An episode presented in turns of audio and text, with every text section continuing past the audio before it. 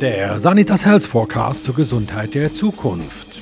Frank Baumann im Gespräch mit Rob Konrad Maciejewski. Ich sage immer grundsätzlich, wir, wir, wir reden immer alle sehr viel von Forschung und Looking for the Magic Pill. Am Ende des Tages nach wie vor geht es um die großen, the, the Big Four im Bereich Gesundheitsvorsorge. Das ist, wie wir schlafen, wie wir uns bewegen, wie wir auf unsere Ernährung achten und das Thema mentale Gesundheit. Ich glaube, mit den vier, vier Themen, wenn wir das im Griff haben, decken wir schon 80 Prozent ab. Rob Konrad Maciejewski gründet im Alter von 15 Jahren sein erstes Unternehmen. Nachdem er Jahre später während seiner Zeit bei einer der Big Four Beratungsfirmen für führende Gesundheits- und Pharmaunternehmen tätig war, arbeitete er als Leiter des internationalen Marketings für eine der größten Schweizer Einzelhandelsgruppen. Darüber hinaus war er Mitbegründer eines Softwareentwicklungsunternehmens und CEO von zwei renommierten Unternehmen in den Bereichen internationale Krankenversicherung und Gesundheitsmanagement.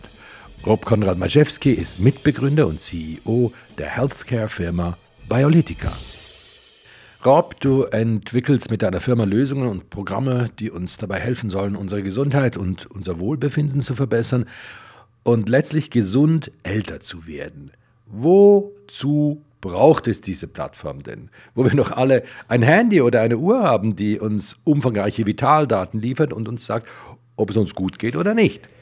Ähm, also ich würde nicht sagen, dass wir wissen, ob es uns gut geht oder nicht. Das ist natürlich immer sehr schwer zu sagen. Also ähm, das ist ein bisschen das Thema, wenn wir den Vergleich herstellen zwischen Healthcare und, und Sickcare oder wir leben ja grundsätzlich in einer Sickcare-Welt.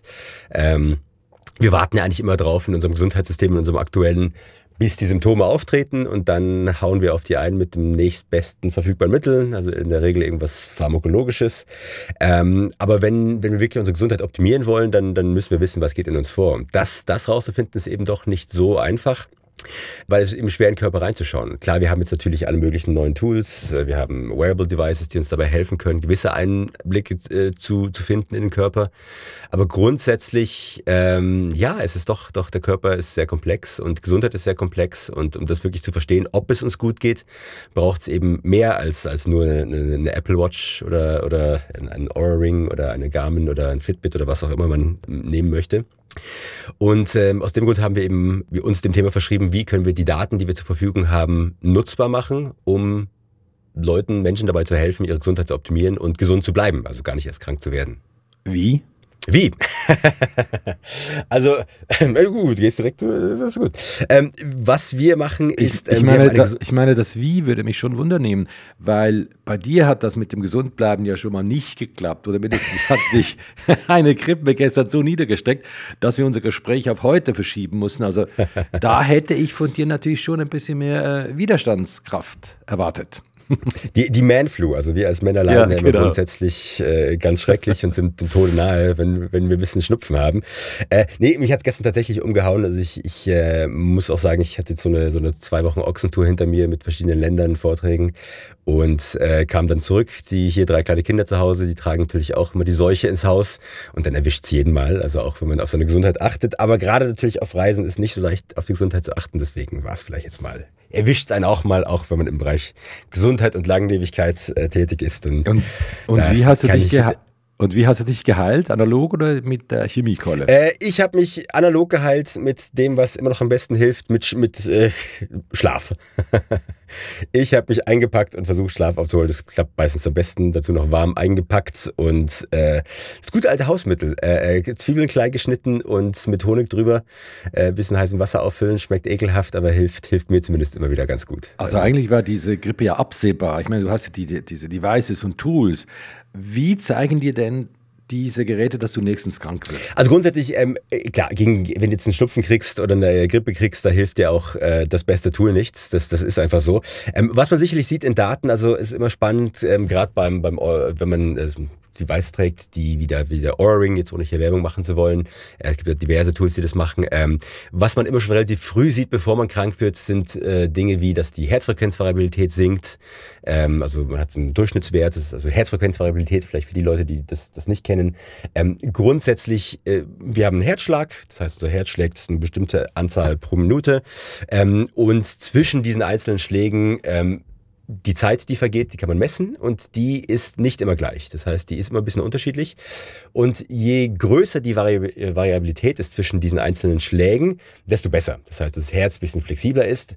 Hängt auch damit zusammen, dass grundsätzlich je besser es einem geht, je besser auch das Herz ähm, zu Weg ist, ähm, desto seltener schlägt es. Das heißt, automatisch ähm, ist damit die, die Variabilität äh, größer. Und was man sieht, sind beispielsweise äh, häufig schon bevor Krankheit, Krankheiten dann wirklich ausbrechen, dass diese Variabilität sinkt. Ähm, man sieht es bei mir jetzt auch noch, beim Oregon sieht man auch, dass die, dass die Temperatur ein bisschen leicht hochgeht, zwei Tage vorher. Also ich weiß eigentlich meistens vorher schon, bevor ich krank werde. Ähm, bei unseren Tools geht es ja vor allem auch darum zu schauen, ähm, wie können wir chronische Krankheiten vermeiden, also wie können wir Krankheiten des Alterns vermeiden, äh, Diabetes vermeiden, wie können wir unter Umständen auch äh, Dinge wie Krebs vermeiden, Klammer auf, ich sage jetzt nicht, wir können Krebs äh, vermeiden in jeder Form, aber ähm, Krebs natürlich auch bestimmt von gewissen Faktoren, wie beispielsweise Entzündungsprozessen im Körper. Ähm, die kann ich messen und wenn ich äh, weiß, dass ich zum Beispiel jemand bin, der aufgrund von Genetik, aufgrund von meinen Biomarkern äh, jemand bin, der in chronischen Entzündungsprozessen drin ist, kann ich versuchen, diese möglichst zu vermeiden, weil es gibt gute Hinweise darauf in der Forschung, dass ähm, gerade chronische Entzündungsprozesse einen massiven Einfluss haben später auf, auf chronische Erkrankungen auf Krebs, auf äh, neurodegenerative Erkrankungen und dergleichen. Mhm. Ich gehe jetzt mal davon aus, dass es x Anbieter ähnlicher Lösungen gibt. Was unterscheidet eure Plattform denn nun von allen anderen? Also was, was uns unterscheidet, ist, dass ähm, unsere Plattform, die Biologica Nexus Plattform, die geht relativ breit und tief gleichzeitig. Also es gibt viele Anbieter, die irgendwelche Apps haben, mit denen man jetzt meine Güte auf, aufgrund von Digital Biomarkers äh, angeblich Aussagen treffen kann oder aufgrund von irgendwelchen Blutbiomarkern. Was wir tatsächlich anders machen, wir schauen den Menschen als Ganzes an. Also wir schauen ähm, auf unserer Plattform können wir sowohl die Genetik einbeziehen, äh, Epigenetik, wir können äh, Wearable Device Data, äh, wir können Biomarker, wir können äh, Aging Clocks berechnen, Lifestyle, Ernährungsdaten und aufgrund von all diesen Daten ähm, helfen wir eben vor allem Gesundheitsexperten, also Kliniken, Langlebigkeitskliniken, Präventivmedizinern dabei, bessere Gesundheitsjourneys zu erstellen. Wie? Wie erhebt ihr denn die Daten? Wie, wie erheben die Daten? Ja. Äh, äh, verschiedene, äh, verschiedene Wege.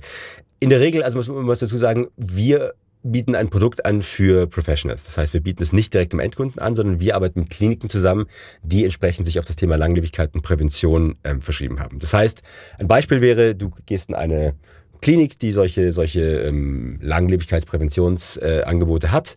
Ähm, dann macht man von dir erstmal einen Bluttest beispielsweise, um deine Biomarkers rauszufinden, eine gewisse Anzahl von, von äh, Blutwerten rauszufinden.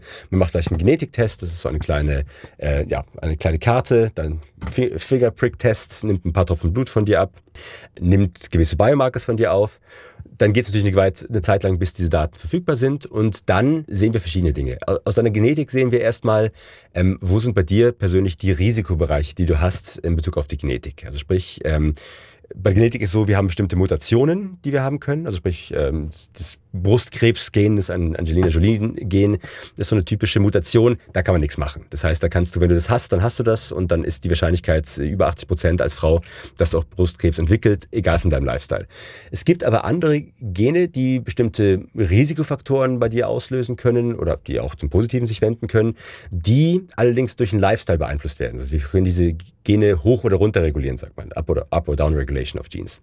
Das heißt, wenn wir wissen, du hast beispielsweise ähm, eine gewisse genetische Prädisposition für, sagen wir mal, ähm, chronische Erkrankungen oder Entzündungsprozesse im Körper.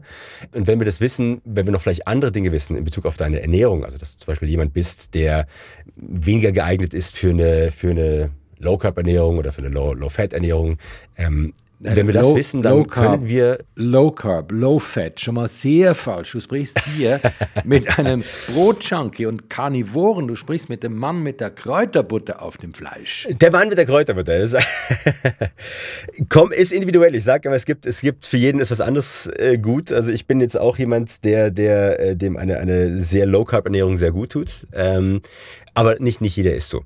Das heißt, wenn wir das erstmal wissen, dann haben wir zumindest mal den, den sag mal, die, das Grundgerüst, den, den, den Blueprint, an dem wir uns orientieren können.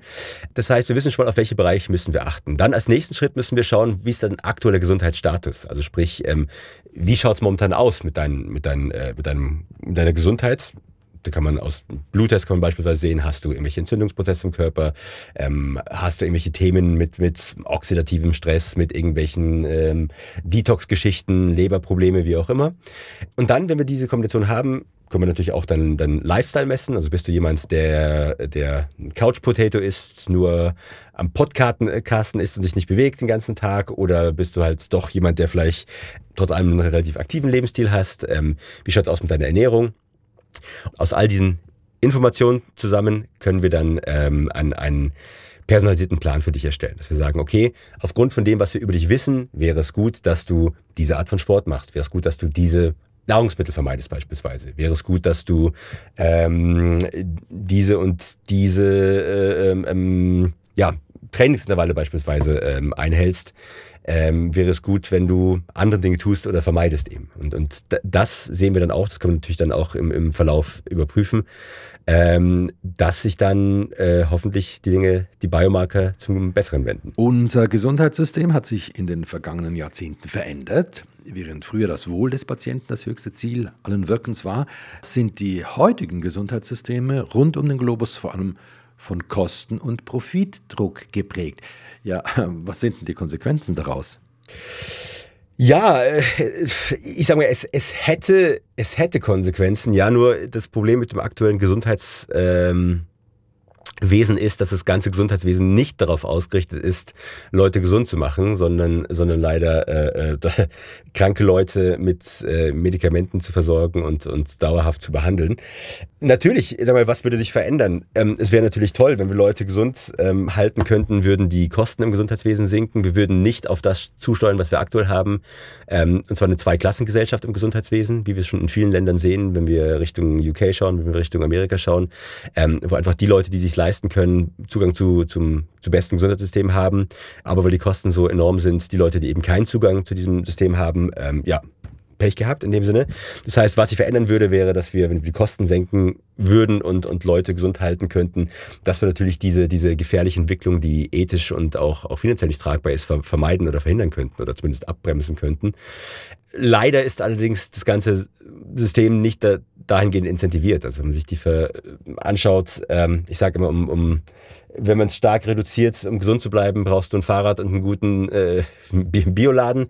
Äh, wenn du natürlich äh, aus, aus Pharmasicht äh, Medikamente entwickeln hast, die über die, mit denen man über die Lebenszeit des Patienten Hunderttausende oder Millionen verdient, ist natürlich jetzt, das Incentive. Jetzt bin ich Jetzt bin ich gut versichert.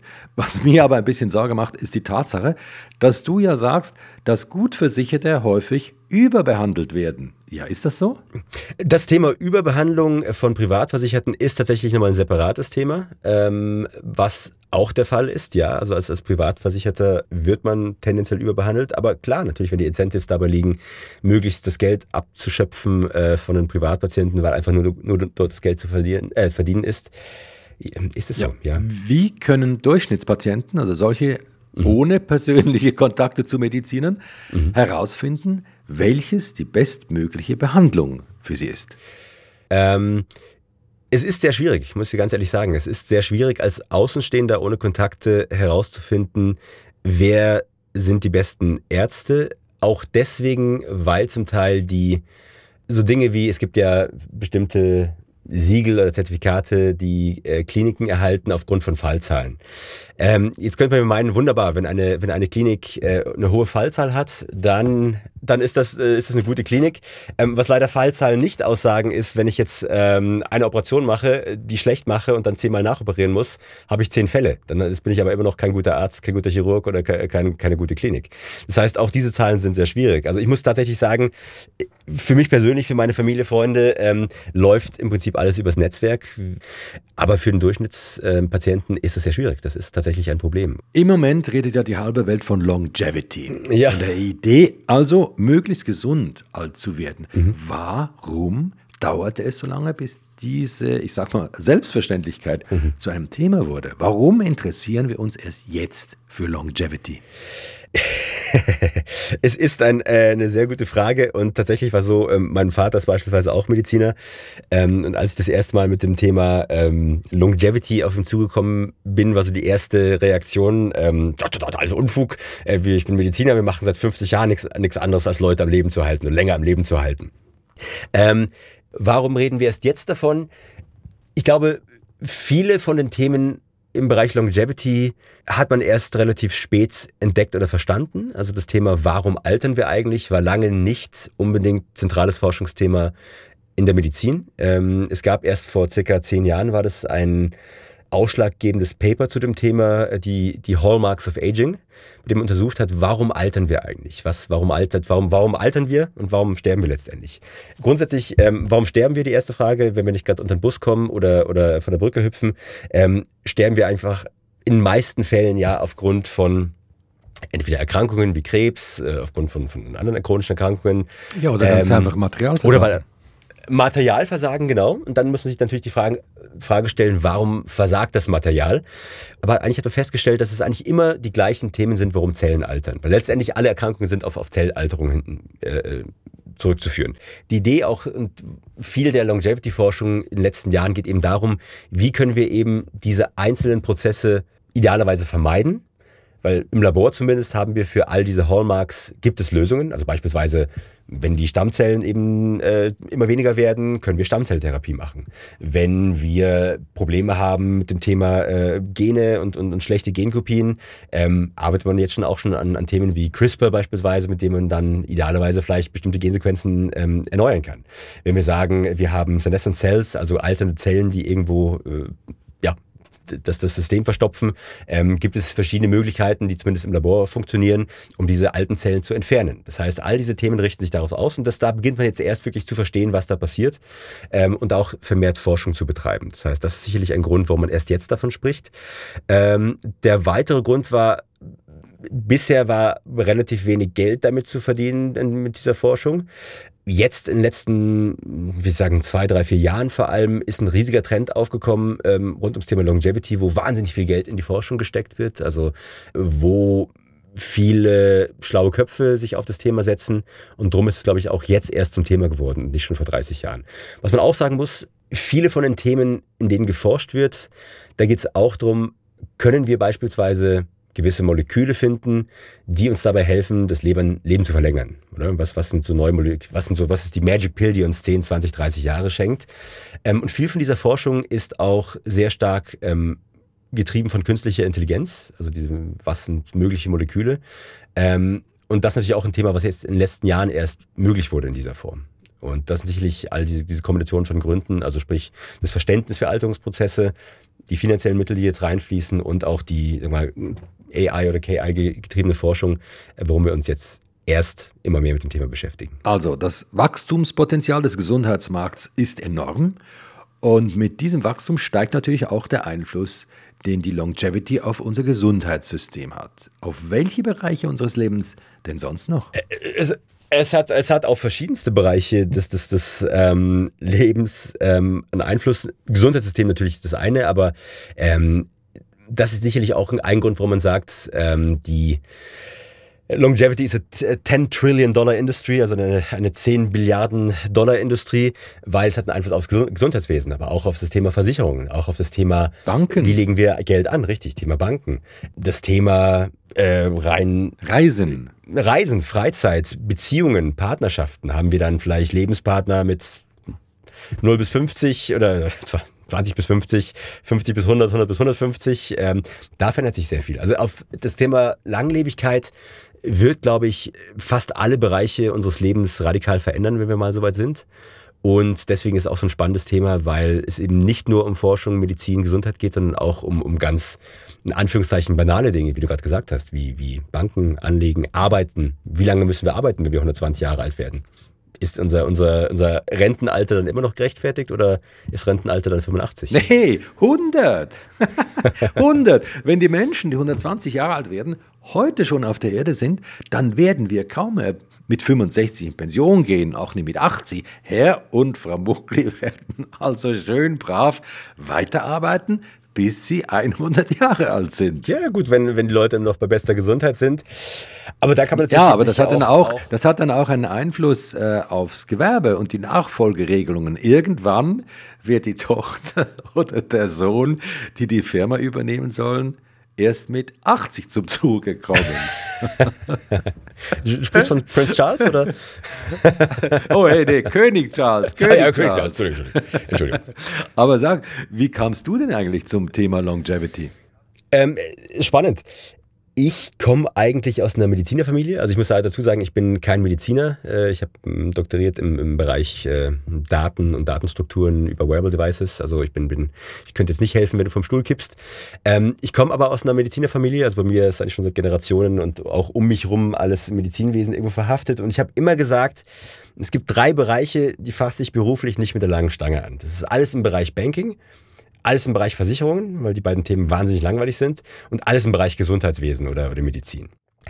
20 Jahre vorgespult habe ich zwei Firmen geleitet als CEO im Bereich ähm, im International Health Insurance und im Bereich Medical Concierge Services. Ähm, und was mich ein bisschen gestört hat an beiden Themen war, dass beide Themen sich vor allem auf das Thema, ich sag mal, Sick Care beschränkt haben. Also wir, wir kamen eigentlich immer dann zum Zug, wenn Leute schon krank waren. Und ähm, das war etwas, wo ich gemerkt habe, ja, das ist eigentlich schade. Wir könnten eigentlich viel mehr im Bereich Prävention tun.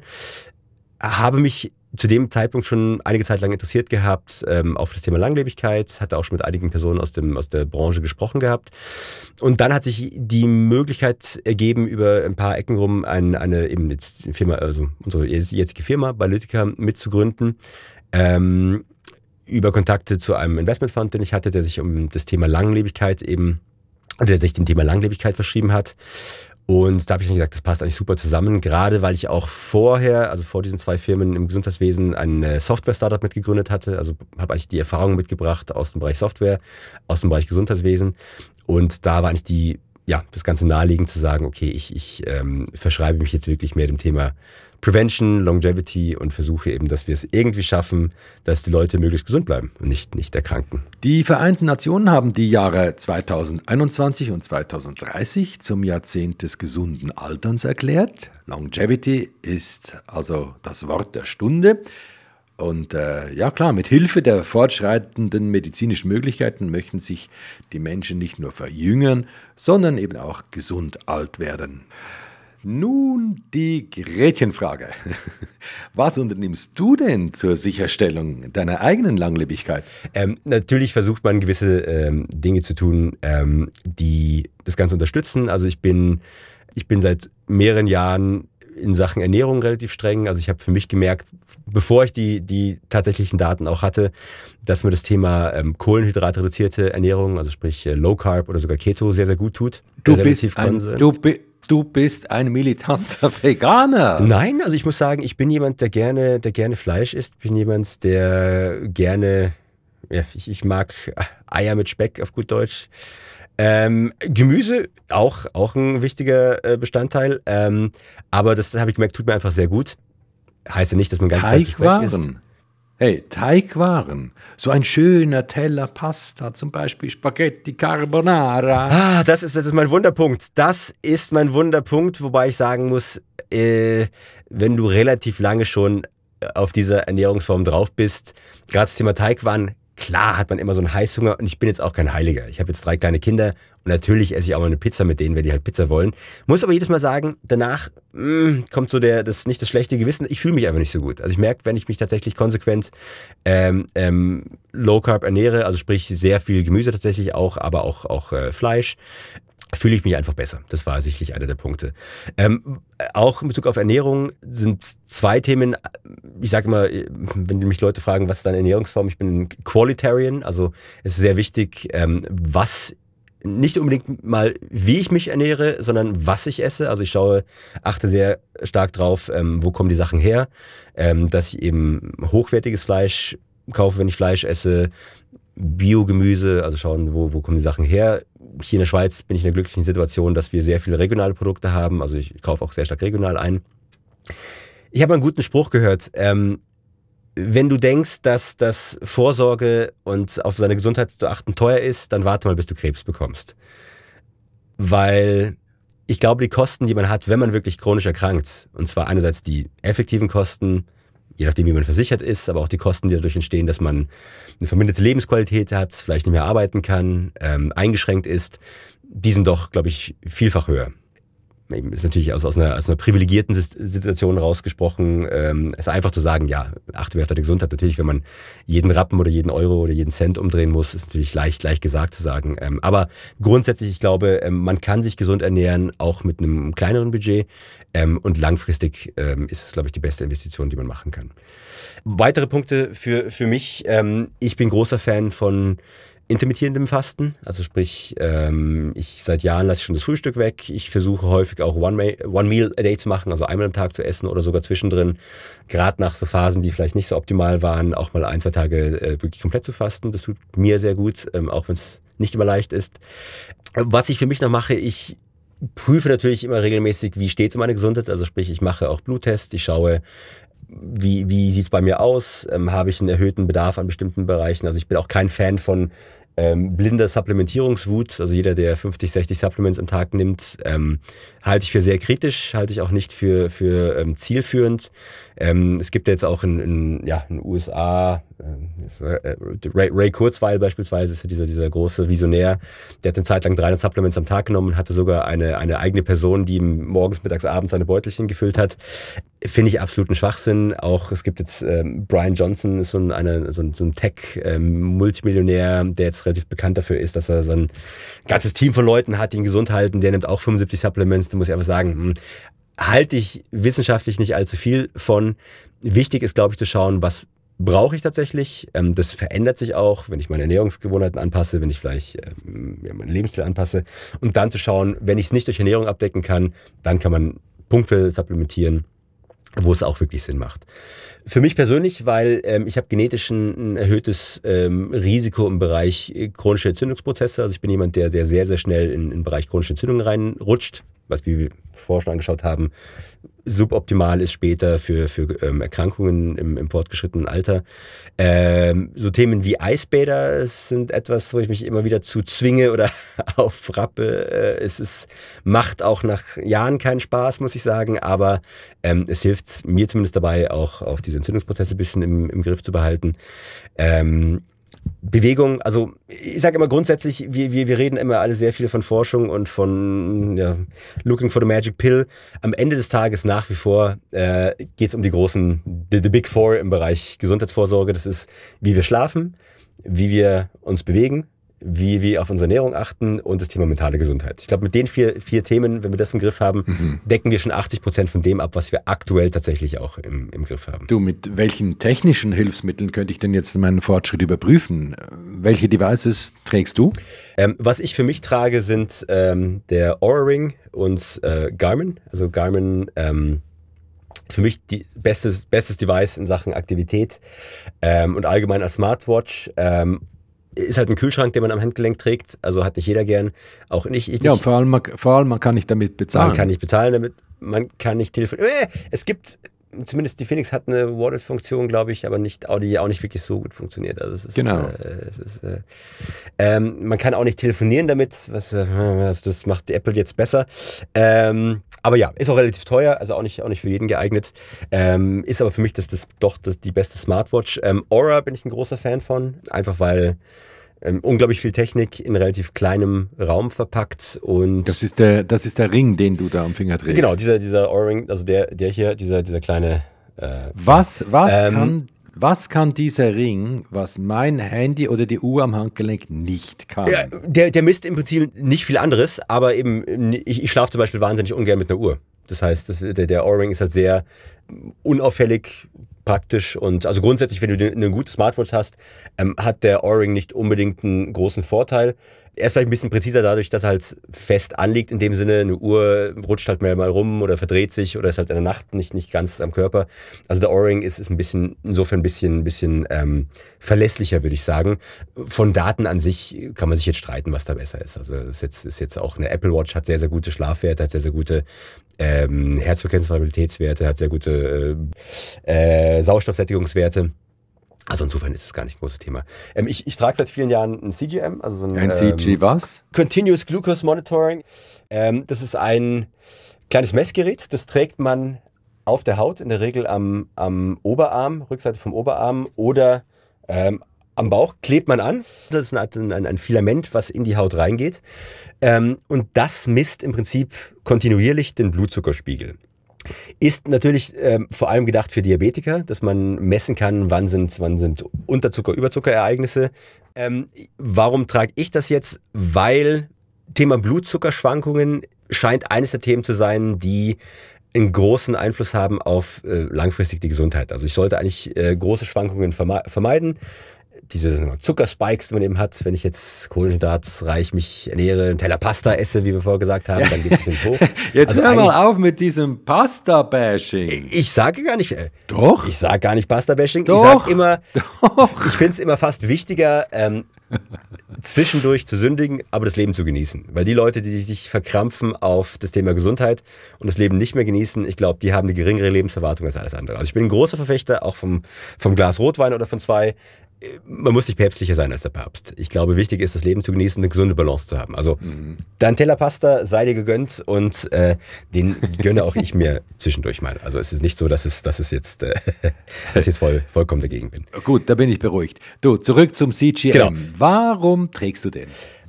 Ich muss sagen, ist, was für mich unheimlich spannend war, ähm, oder eigentlich eine der größten Erkenntnisse ähm, von, von diesem Continuous Glucose Monitor, war, ich habe, äh, wie gesagt, ich trage das schon seit, seit mehreren Jahren ähm, aus Interesse. Jetzt natürlich auch deswegen, weil wir natürlich diese Daten tracken und auch immer ich Versuchskaninchen bin, auch für die für für uns intern in der Firma für alles. Aber ähm, ich, das heißt, ich trage die diesen äh, dieses Messgerät schon seit mehreren Jahren und grundsätzlich sagen wir mal ist so mein mein Durchschnittswert einfach mal um eine Zahl zu nennen bei, äh, bei sagen wir, fünf bis sechs im Tagesverlauf. Und der maximale Ausschlag, den ich jetzt zustande kriege, wenn ich jetzt sagen wir, mal, reine Glukoselösung trinken würde, wäre so bei zwölf. Das heißt, das Schlimmstmögliche, wo ich meinen mein Körper hinkriege als Reaktion, ist ungefähr ein, ein Spiegel von zwölf. Jetzt hatte ich vor zwei, drei Jahren eine kleine Operation, habe das Ding dabei getragen, mir nichts dabei gedacht. Natürlich vor der Operation hat mir auch nichts gegessen, also ist grundsätzlich im gefasteten Zustand. Habe dann nach dem Aufwachen ein paar Stunden später Interesse habe mal drauf geschaut und war bei 18.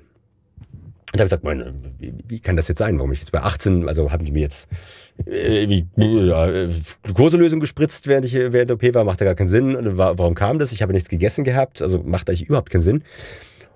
Und dann habe ich darüber nachgedacht, Moment, Moment, okay, ähm, eine Operation ist ja immer eine Stress, ein Stress für den Körper natürlich, also einerseits der Eingriff, andererseits die Anästhesie.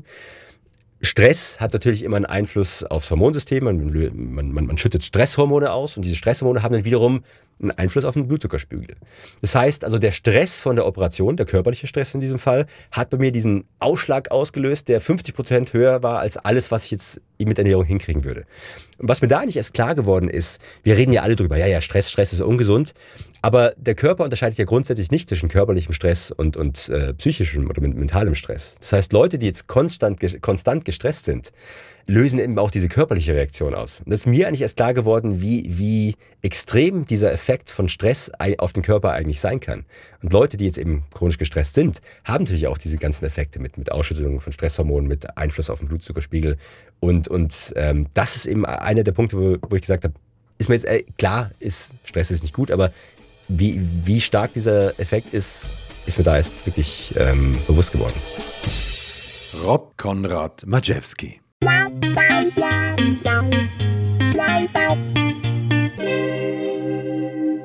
wenn Sie mögen, was Sie hörten, abonnieren Sie uns und bewerten Sie uns. Und empfehlen Sie uns fleißig weiter. Ja, und den Bestseller Sanitas Health Forecast, den gibt's überall dort, wo es gute Bücher gibt.